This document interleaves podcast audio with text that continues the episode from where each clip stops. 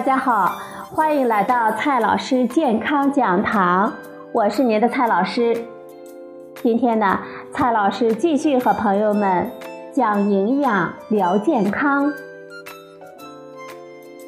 接下来呢，我们继续研读范志红老师的新书《孕产妇饮食营养全书》。接着昨天的内容，我们继续讲。健康增加体重的策略。昨天呢，我们讲了三个情况。第一种情况是遗传性瘦体型，这些朋友呢，可以平时到健身房做增肌运动，同时呢，额外的增加蛋白质和能量的供应量，让肌肉呢变得更加的发达，自然呢，他的体型就会更加的健壮，穿衣呢更有型了。第二种情况呢，是从小纤瘦、骨骼细小、肌肉薄弱、体力比较差的，抵抗力呢也比较低的。这些朋友呢，可以在平时的时候适当的增加室外的有氧运动，以增肌为主要目标，改善心肺功能和血液循环，提升比较弱的免疫力。在增肌运动的基础上呢，再适当的增加饮食。就能够收到体型改善和活力增强的双重效果了。第三种情况呢，是消化吸收不良导致的瘦弱。这一部分女性呢，在增重的时候，绝对不能贸然的增加高脂肪的食物。建议消化吸收不良的备孕女性，先去消化科让医生来诊治一下。平时呢，要注意多吃一些发酵的食品。两餐之间呢，可以增加一些容易消化的食物当加餐和夜宵，也可以做一些温和轻松的运动，比如说散步、快走、慢跑、广播操之类的。因为这些运动啊，可以让我们放松心情，并且呢，改善消化吸收的能力。今天呢，我们继续讲第四种情况。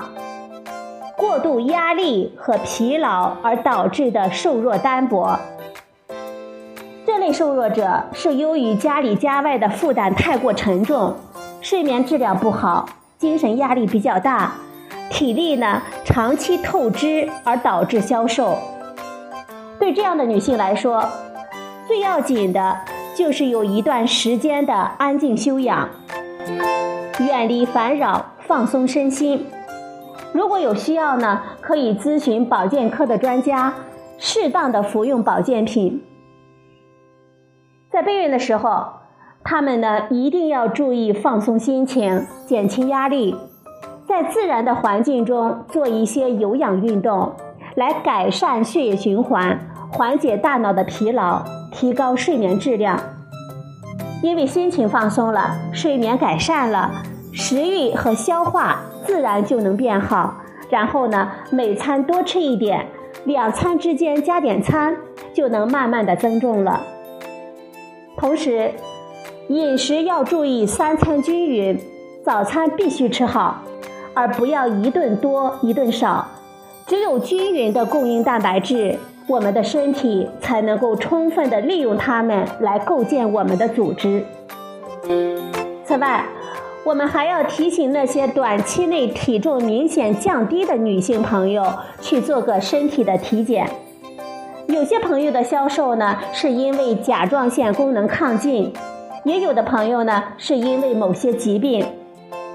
即便是消化系统疾病，也应当去医院了解一下具体的病情，以便采取相应的调理措施。服用适当的药物，能够更快的改善和康复。一般来说呢，增重食谱的基本原则就是热量供应一定要大于热量的支出。比如说，一个体型正常的轻体力活动的成年女性，能量的供应标准是一千八百千卡。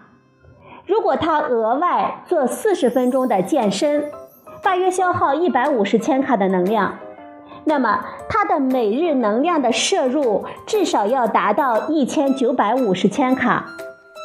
如果他吃了两千两百千卡的食谱，那么他每天就有至少一百五十千卡的额外能量，这些能量呢就可能以脂肪的形式储存起来。同时呢，如果有运动，一部分能量也会用于帮助肌肉组织的增加。最后，无论何时，我们都不能忘记，正如所谓健康减肥是不减少肌肉、不疏松骨骼的减肥。所谓健康增重，也不仅仅是增加体脂肪，而更多的是意味着增加肌肉，加强内脏功能。对备孕的女性来说，还有增加体内营养储备，以供胚胎需要的任务。我们想一想，如果在纤细的骨骼、薄弱的肌肉上再加上一大堆的肥肉，只会让弱者体能更差。更容易疲惫，甚至埋下未来患糖尿病、心脑血管疾病等多种慢性疾病的隐患了。很多女性原本不胖，怀孕之后稍微增加体重，就出现了血糖控制障碍，甚至变成妊娠糖尿病患者。在很大的程度上，正是因为身体代谢功能差、肌肉薄弱，加上食物选择不当而造成的。我们人体呢是智慧的，只要给它合理的食物，保持正常的消化吸收能力，睡好觉，放松心情，加上适度的运动，它就能够很好的进行自我维护了。健康的增重往往会出现一个有趣的现象，就是我们的身体呢增加了好几千克的重量，原来枯瘦的四肢呢变得充实了。穿衣服呢也没有变紧的感觉，同时身体感觉很轻松，精神和体力变得更好。这就说明增加的体重主要是用于充实内脏和肌肉，脂肪含量并没有明显的增加。这些呢才是我们备孕女性最理想的增重效果。最后呢，我们再来看一个小问题。很多朋友问：备孕我们可以运动吗？因为要备孕啊，所以呢，很多朋友不敢运动。实际上，健身锻炼之后，体能会上升，这有利于提高生育能力。按照自然的规律，体能强健的动物才有资格繁衍后代。走不动、跑不动的呢，则会被优先的淘汰掉了。